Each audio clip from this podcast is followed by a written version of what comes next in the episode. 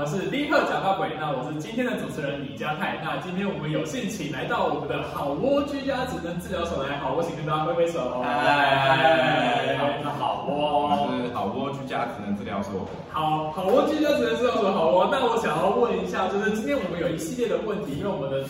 呃，我的频道最主要是针对，就是说，可能在长照服务的提供者，或者长照的个案，或者长照的家属，我们都会想来去做询问。那我第一个问题呢，啊、呃，就是我的字卡拿出来一下。第一个问题呢，可以请你们稍微先介绍一下好窝居家职能治疗所是什么样的单位吗？好，我只能知道，好窝居家职能治疗所呢，我们是一个，就是我们是 B 单位一个，就是医事机构。那我们是。嗯，主要的话里面是就是都只能治疗师的部分，然后我们成立起来呢，我们是以居家的模式去做这样的一个治疗所的形式。那后面的话，我们是有跟呃新北市卫生局去签特约的单位，然后我们就是完成一个长照的特约，那就可以执行一个长照赋能、居家赋能的一个服务这样子。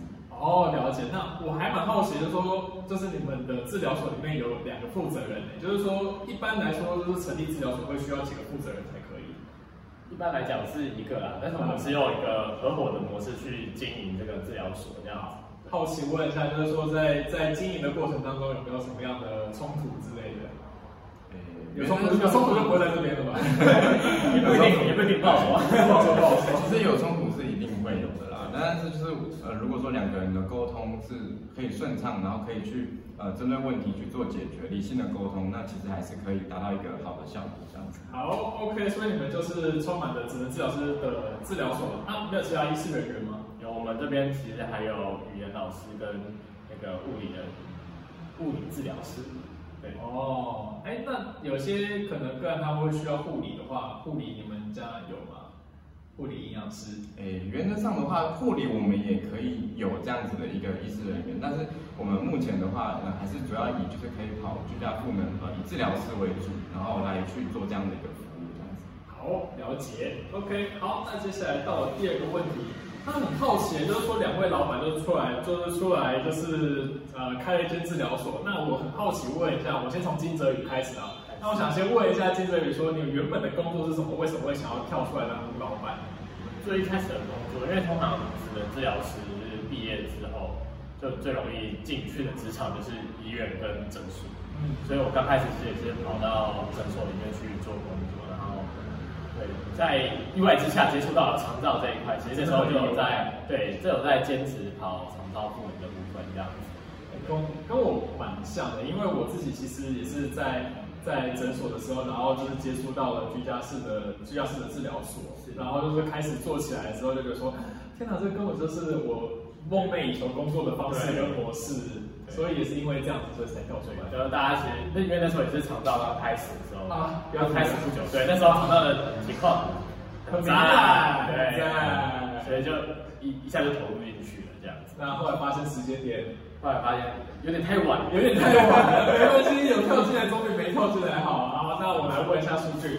哦，我之前是在那个罗东博爱医院来当就是职能治疗师的部分啦。然后呃，原则上在接触居家的呃时间大概是呃快将近两年两年前啦，然后就已经有碰到居家。哎，我也觉得说，哎，居家的一个赋能的部分是呃我们是也是我梦寐以求想要想要去做的。为什么？因为在呃我们在医院做的时候，其实大家不要看到就是我们附件的器材啊，都是在做一些仪器哦。那虽然说职能治疗本身它就是很针对在呃日常生活的部分，但是有的时候我们碍于就是医院的一个场地的限制啊，那我们就没有办法去真正的去达到一个日常生活的实行啊，包括可能实际带他去穿脱衣服啊，或者说实际穿脱裤子，这个可能有时候会比较困难一点点。那我们在医院我们就只能。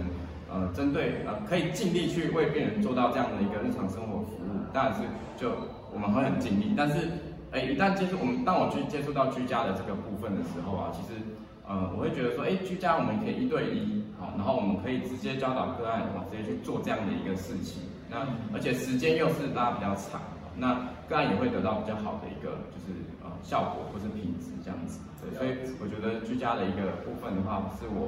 呃，那时候很想要做的，我后来的话，我就跳出来，然后自己去开一个治疗所这样子。嗯，讲简单一点，就是像是说我之前有在服务一些个案，那他本身可能说是本身的行动能力没有到很好，那可能在医院端的话，我们就会去训练他的平衡，或者是训练他的就是走跑步机，或者是训练他的一些。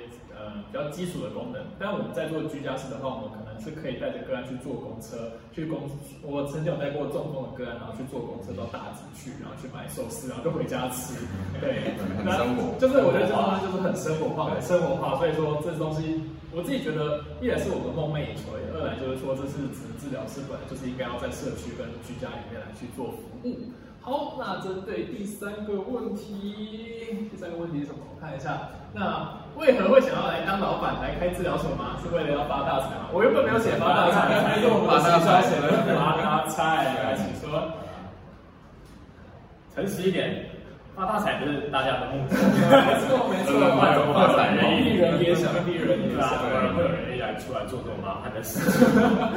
对啊，就是大家都觉得说啊，这个老板就只要就是讲讲话就好，结果实际发现老板的工作好像不这么简单哦。要不要出来听听？你可能原本想象中的老板跟实际中的老板到底差什么地方？看我干嘛？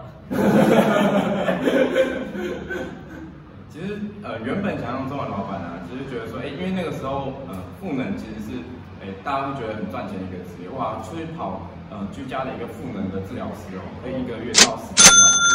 哦，刚开始玩。对啊，后来慢慢来，因为我们这滚动式的修正，对、拜滚动式的修正的 的拜他们所赐哈。其实后来慢慢治疗师他们现说是越来越严格了。那其实不像是现目前现在做的话，不像是以前呃可以赚到这么样多的钱。那但是它也是一个可以维持呃基本治疗师的一个生计的一个收入啦。对，那为那现在目前的差异的话，其实。呃，跟以前应该是算是差蛮多的啦，对。那呃，可能可能以前赚比较多，对，以前应该是赚比较多，然后赚我们比较慢。对，那以前可能目前的话，嗯，其实要做的事情真的很多，然后开销包括劳健保啊，还有各项保险啊，或者说我们的一个行政的业务的一个流程，那可能真的目前称不上说呃可以发大财啦，对。但是但是我们因为其实开治疗所的话。就因为我们居家式的啦，嗯，所以治疗师可以进入案家，这其实是一直以来是以 OT 来讲是很期望做到的事情，嗯，不然一直以来我们的通路都只是 通路，对啊，这种商品的概念啊，买的现在通路都有职能治疗，我们毕业之后通路去诊所、去医院、去机构、去机构，但是没有办法真正完成我们在学校里面所学的用在病人身上，所以其实开治疗所也是一个途径，让治疗师的那就是功能。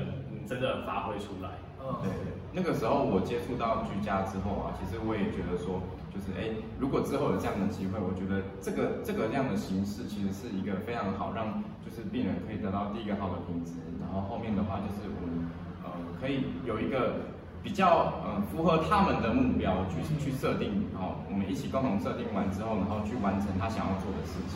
对，因为我觉得是呃我非常想要做的一件事情。所以毅然决然就来开一个治疗室，对啊，所以就是说，大家其实出来开，除了赚大钱之外，其实大家都还是抱有一些就是理想跟抱负。那以前在生理的生理的时候，就是呃，复健身体复健科的时候，就在想说，一个治疗师，然后同时要面对五个病人，然后有有些病人就是负责在那边磨豆浆，然后有些负责在那边推箱子，有些负责在那边拿扣，拿重复的活动。对，然后我心里面就想。做这些东西，而且而且你说那种刚中风黄金复健期那种就算了，然后就是有些已经在那边做复健做了五年六年了，已经快要变成就是聊天胜地了。那我就觉得说那地方真的真的有点可惜啦，就会就会有埋没掉治疗师的的工作的领域这样子。好，OK，那那我们再到第三个问题，第三个问题是什么呢？好，我想问一下，就是说我们常常听到什么长照 A B C，长照 A B C，那 A B C 到底是什么长？是什么 A B C？那治疗所在长照 A B C 里面又扮演着什么样的角色呢？嗯，其实长照 A B C 的话，以就是我们目前现行长照二点零的体制来讲啊，其实 A 单位的话，它就是所谓的我们的整合型的一个服务的中心。嗯，然后 B 单位的话呢，其实包含了像医师机构，或者说像是呃社区型的一个居家式的长照机构啊，或者是说像是一些呃。居户的机构，他们都是一个就是长照的 B 单位。那 C 据点哦，对我们讲是 C 单位哦，或者说 C 据点，那其实像是我们的巷弄长照站哦，那它是可以呃容纳长辈可以来到呃我们的一个就是巷弄长照站去做一些活动哦，甚至说做一些共餐，或者是说可能教导一些可能呃外籍看护工他们的一些就是基本的一些呃知识，或者甚至可以让他们去做一个舒压的一个呃场地这样子。哦。那在呃我们讲说就是我们治疗所的一个角色在 ABC 里面是什么样的单位？就是我们刚刚讲的，然后它其实是一个 B 单位。那其实呃，为什么会有 A 单位呢？A 单位它其实就是我们主管呃呃，等于说个案的一个我们讲长照四包钱嘛。好，那它是可以去有里面会有一个个管人员，我会去帮忙去分配哦个案的一个第一个是他的一个呃服务的一个目标跟一些计划，拟定的照顾计划啊，然后到我们后面去帮他去安排一些资源的连接。啊，然后之后呢，才慢慢的从 A 单位，然后派到 B 单位，再到呃，可能到有时候可能会连接到据点这样子。了解。啊，那长照四包钱为什么就不直接领出来给他们，还要透过？如果直接领出来给他们，那不就随便花？这样有人控管吗？这是问题啊。重点是，重点是，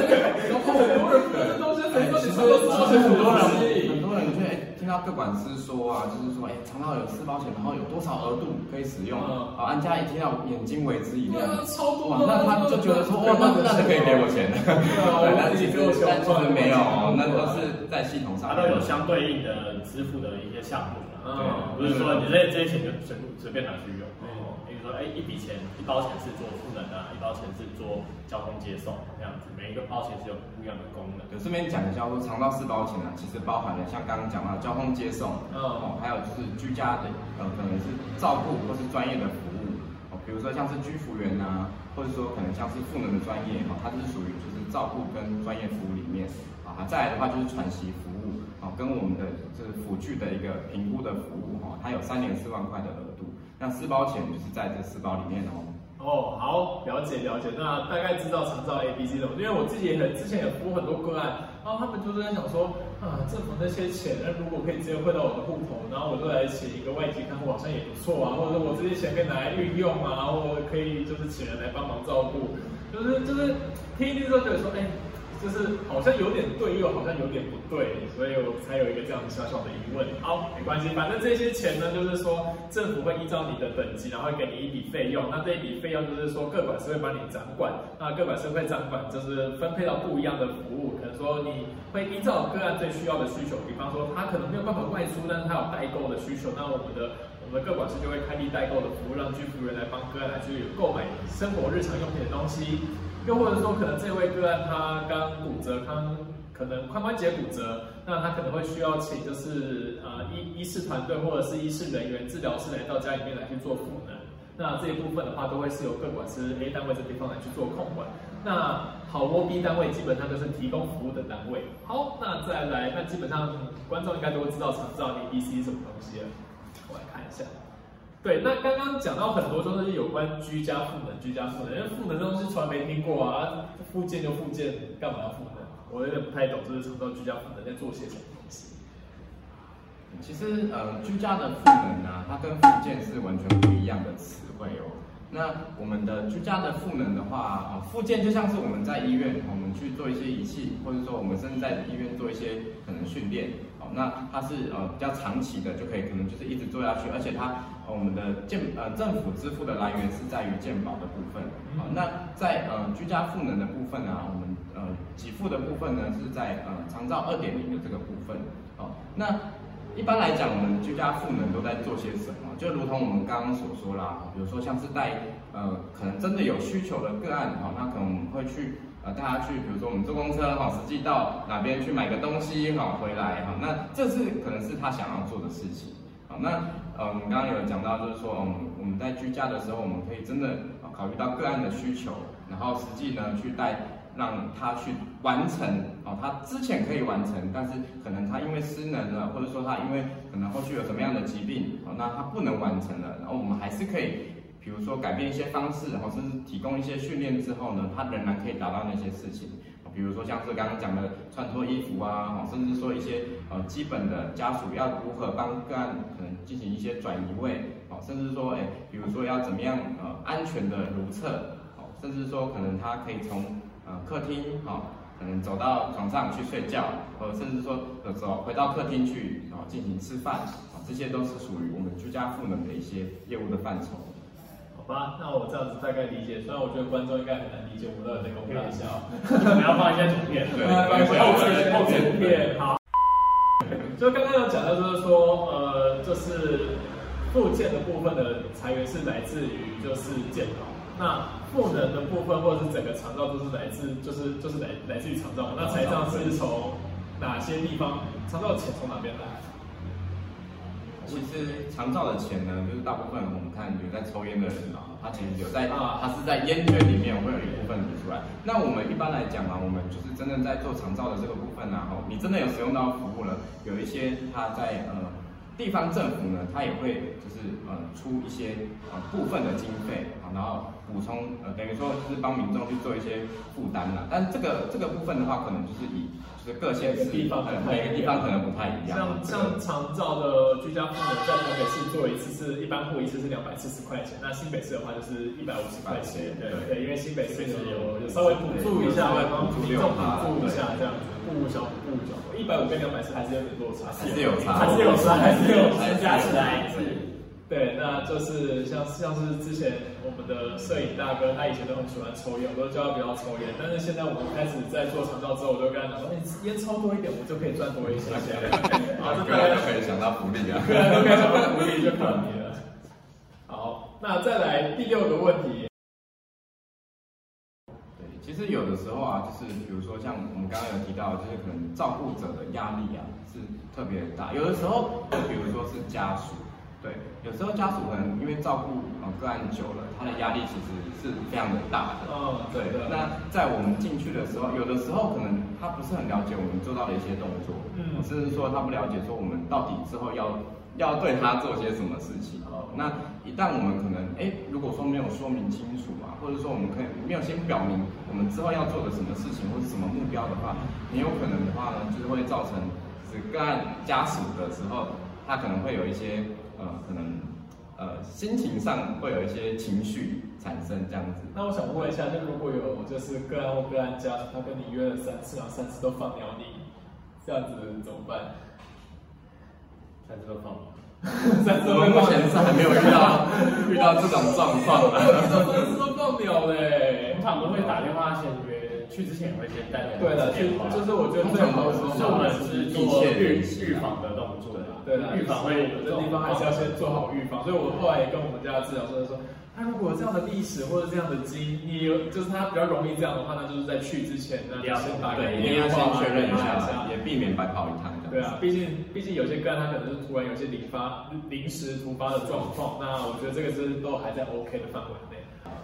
就基本上个案会觉得比较难处理，一个是对肠照不理解，呃，服务到底是什么解，所以他就会就在怪怪不管是的，我没有这样说，我这样说。啊，没有，有时候也不是几次就能理解，根本在讲什么，我也这么觉得，对啊，太多太多东西了，那资讯量太大了，对啊，我觉得他们可能会要求的会比就没有照着常道的规则来进行一些要求，但不懂为什么这样子是不行。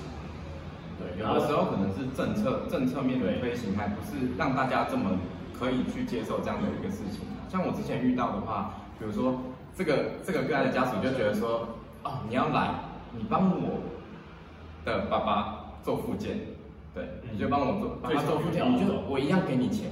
啊，那有的时候可能我们治疗师的话，我就秉持说，我不能这样子，我们就赋能就是赋能这样子。对啊，我还有我有遇过治疗师来帮按摩的。对 对，这个这个治疗师就不能进家按摩，真的不要带电脑贴片。对对对，这个不行，因为有的时候，对，可能我们就是要花比较多的时间，甚至我们可以跟我们的各管师，或是说呃照顾专员然后，一起去跟案家去做这样的一个说明。对对对，啊，有的时候可能真的是我们彼此，或者说对政策啊，他可能不是这么理解，才会这样产生。只是说我们要怎么样去解决这样的一个问题。对啊，确实每个人他们就是情绪，或者是说他们所讲出来的方式，可能都没有这么的悦耳。但是我们就是要去了解一下他们到底实际的状况啊，因为多半也可以理解，就是说可能案主本身他就是因为生理跟心理，他们可能都有就是有生病，然后或者是说家属他们的照顾压力实在是太大，就是他们其实有一些情绪出来，就是一百分完全可以理解的事情。第八个问题，好，那我想问一下，就刚刚是在服务面的部分。那第八个问题是说，治疗所经营最困难的地方在什么地方？你们两个一人讲一个。最困难的地方。啊，你讲一个最困难的地方。最困难、最困难的地方，大概就是治疗师的管理上面，人力管理上面，人力管理上面需要控制。对，对对。好，主任你要详细解释。其实管理的部分呢，有的时候其实治疗师因为。我们可能人出生的环境啊，家庭背景、原生家庭状况都不一样。哦。那有的时候，他虽然说他也考到了这张，我们都有一张证照。对。我们就国家国家考试及格。证照。对，那我们都有一张证照。但是其实有的时候啊，可能低空飞过。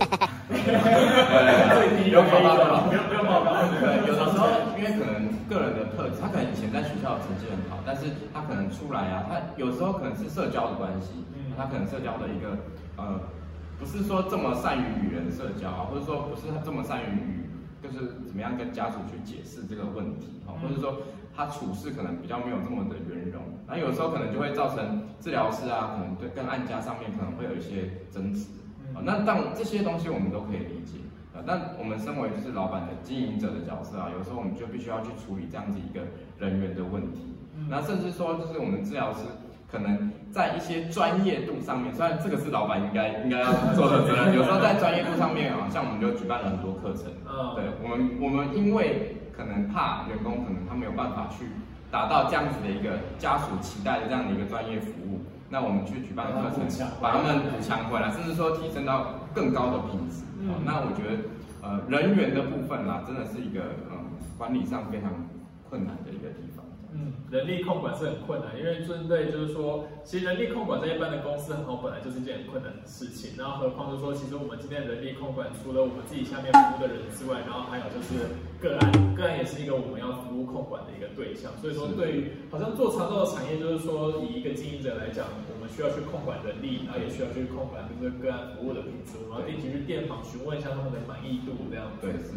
对人对人啊，真的相处，对这个相处真的很难，真的，一样米养百样人，真的。好了，那那金金哲，那你来说来听听，你觉得最困难的地方在什么地方？自己以长照来讲，最困难其实还是政策的部分啊，因为滚动式修正，心很痛，它的修正修正的速度非常快，而且不只是政策，还有它的那个长照系统，三个月一小改，半年一大，系统天睡醒，哎，又又改了，对，系统也也改得很快，所以而且系统每次都是在三十号或 三十一号。的时候改版，他什么时候核销？在我们核销的时候，五号之前要做好核销，那常常都蛮悲剧的。对啊，我们公司修正，拜托不要一一直在一直修正，一直修正。就是为了要性的修正，我觉得是好事。为了要因应它要慢一点点，一直去做很强，就等于是你经经营者要有很强的适应能力跟应对能力。真的，所以只要有新的 SOP 出来，说，哎，现在的这些东西，那你要怎么去？然后赶快制定，然后制定完之后，你要再马上跟你所有的治疗师宣布。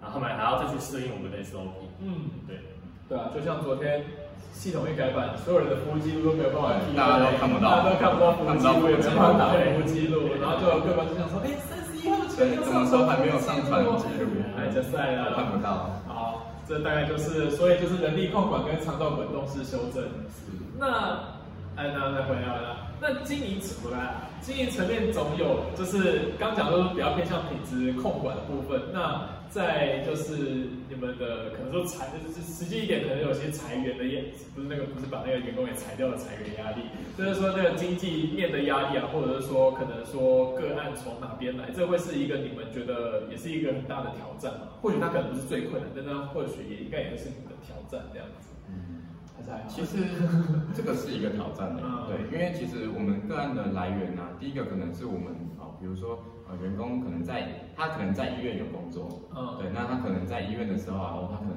啊，个案刚好问他说，哎，那个我还想在家里做啊之类的，啊，或者说可能个案有一些难处，可能没有办法到医院来，我们可能治疗师就会跟他说。其实有长照二点零这个东西，就是可以做居家服务，就是我们的助理可以来去做开发介绍啊，然后转接个案到 A 单位去。对，那第二个的话，其实就是说我们被动的派案，我们可能啊，我们刚好有签这个区域，比如说我们有新店综合板桥这类的区域，那可能哎，各管是看到哦这家有签，因为他们都会有名册嘛，对对，那他们看到说哦这家有签特约哦，那他可能就会派给他，对，那甚至于说我们可能。他摆百家为什么要看一？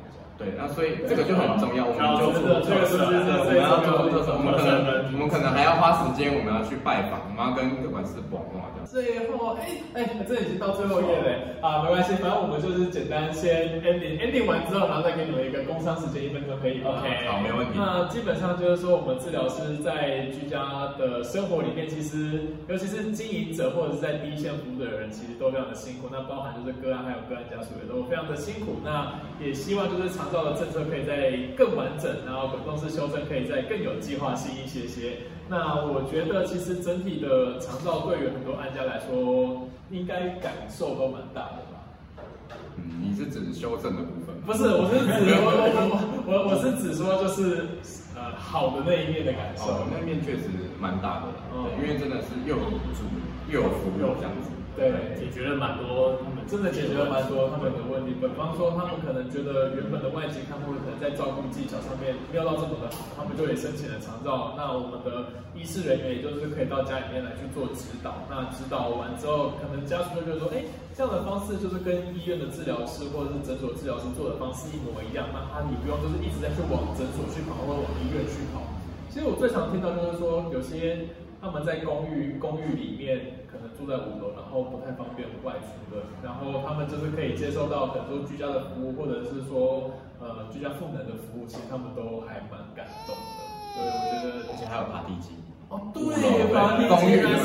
就有爬地机可以下来。对，只是评估的人很辛苦。评估的人，那这个说来听听，就是评估的人很辛苦的。今天讲很多赋能公司，但是没有讲辅具评估啊。其实辅具评估啊，就是我们讲，就是刚它是四包钱之一啊，三年会有四万块的一个补助的额度。但当然不是，嗯，是最高到四万啊，不是说每个人都可以补到拿到四万块，它是最高这样子。依照个人的需求，依照个人的需求跟等级啦去做补助这样子。没有等级啊？等级大家都哪一样？等级就是它是一般户还是中低低收？对，它是依照它的一个就是家庭状况的家庭经济对经济状况的等级这样子。对对对对。然后呃，刚刚讲到爬梯机，爬梯机很累，对，爬梯机很累哦，因为它有太阳可能是住五楼，对不对？可能是五楼的公寓。他可能没有电梯，他家也没有就是设置那种爬梯机，因为一般人公寓大厦它是就大厦，他们他不可能会有就是让你装那种升降机，或者甚至说那种轨道式的爬梯机是没办法装的，因为大家不会。啊，所谓的轨道式爬梯机比较像，那算爬梯机吗？那个算是？它它也是一个轨道式的爬梯机。轨道式的爬梯机，就是大家可能会在麦当劳会看到的那个，可能沿着沿着扶手上去，然后然后外面都是用包包膜包起来，因为都没有没有人用。然后他们搞不好在用，不是怕脏而已，怕脏，不是怕哪个柜台在那边乱玩之类的。那其实补助的部分呢，它其实爬梯机，它我们去评估，像我是自己是甲类的一个辅具评估人员，那就是由我们。去呃接受到派案之后啊，我们就盖章审核，然后我们就送社会局，社会局就会呃去审核这个公文之后，就会寄送到民众民众家里面这样子。对，这是一个辅具申请的流程啊。那我们刚刚讲爬梯机的部分，我们辛苦在哪里？辛苦在哪里呢？我们就是要一阶一阶的量。它如果有对，我们要一一个阶梯一个阶梯的量，每一个深度，每一个高度，每一个每一个宽度，每一个深度，然后高度啊，然后还有就是我们的一个斜边的一个长度啊，那这个就是。一个阶梯就有三个东西啊！哦，真的，我有次陪一个我们家的甲类的治疗师来去做那个辅具评估，就是我们从一楼一路量到五楼。我跟他儿子见面的时候，儿子说我要去外面吃面，然后他吃完面回来说，我们怎么还在四楼而已？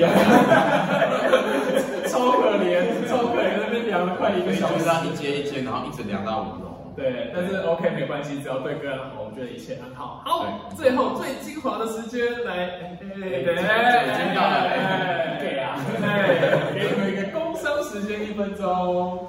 我们是好窝居家职能治疗所。那我们负责呢，我们就是 B 单位嘛，我们是有一个长照赋能的业务。那我们除了做呢，我们可能有生理的部分啊，比如像中风啊，或者说可能脑损伤啊，或者说可能有一些脚踝麻痹哈。那这个部分呢，都或者说有智能个案，甚至说退化的长辈的个案的话，我们都是可以去做这样的一个呃赋能的一个服务这样子。那像小朋友的部分的话，我们比如说像是早疗的个案啊。是可能像是自闭症或是过动症的个案，那或者说像是一些发展迟缓的个案，那这些个案呢，其实也包含在我们早疗的一个服务里面，好像是甚至上像我们的一个精神的个案，精神的个案有哪些？精神个案有那个视觉失调、视觉失调啊，或者是有一些重度忧郁，重忧郁症啊，对，或者是那个买波啦，躁郁症啊，对对对，买波啦，所以躁郁症，每次都会想说，只要他们有造成 造成他们在日常生活功能中有受损或者有受限的，嗯，都是我们提供服务范围的对象。对那甚至说像是一些爬梯器的服务啊，或者说甚至辅具评估的服务，像是你们家里要可能要申请，长辈要申请轮椅，或甚至像是气垫床、电动床，或者像是坐垫，或像是一些移位的辅具，哦，那这些东西呢都有包含在我们服务的一个范围。那甚至我们还有在做一些自费的服务，对，比如像真的可能。呃，因为像我们现在规定九十天就要起，就是要要隔九十天才能再开案嘛。对，那原本那应该大家各位观众如果家里有就是失能长辈，或者说有身体长照的长辈，应该都知道这个东西。有个空窗期，有个牙痒痒的。对，那这中间就会有空窗期啊。那我们也是为了就是这个空窗期，那让这个服务是可能是可以不间断的。那因为。但我们是针对有潜力的长辈的，那如果是真的没有潜力的，我们其实也不建议去花这笔钱。真的，对，钱还是花在刀口上。钱要花在刀口上。哎，一分钟，一分钟哦。来，那你讲最后一句话，现在讲最后一句话。好，然后我们主要的服务区域啦，在新店、中永和、好板桥、新庄，还要在哪里？呃，我们偏啊乌来，对，偏向有到乌来，乌来，对对，平顶，最主要是这些啦。当然，其他区域如果有需求的话，也是可以指定我们。好，没问题。现在打一九六六，然后请呃指定好窝。那我们也是就是新店区的一个 A 单位。哦，对，A 单位，没错。所以如果在预算，所以如果在新店区的，就是呃可能长辈真的也要申请的话，可以指定我们好窝的 A 单位。请指定好窝，请指定好窝，然后也可以指定好窝的 B 单位。好，很好，很好。好，谢谢我们的好窝居家职能治疗所。谢谢好窝。我们这边是立刻假发尾，那请所有的观众请帮我们订阅、按赞、分享跟开启小铃铛。订阅、按赞、加追踪。订阅、按赞、加追踪。好，很好，非常好。那我们就下次。好，等一下，还有在我们可以上好窝居家只能治疗所的粉丝团，我们有粉丝专业。好，那等下自己到这边，我会努力经营。然后也希望大家可以就是帮我们按赞加追踪。然后如果有就是一些活动，我们都会放在就是官网上面，我们可以就是供大家去做参考。好，没问题，谢谢大家，谢谢，拜拜。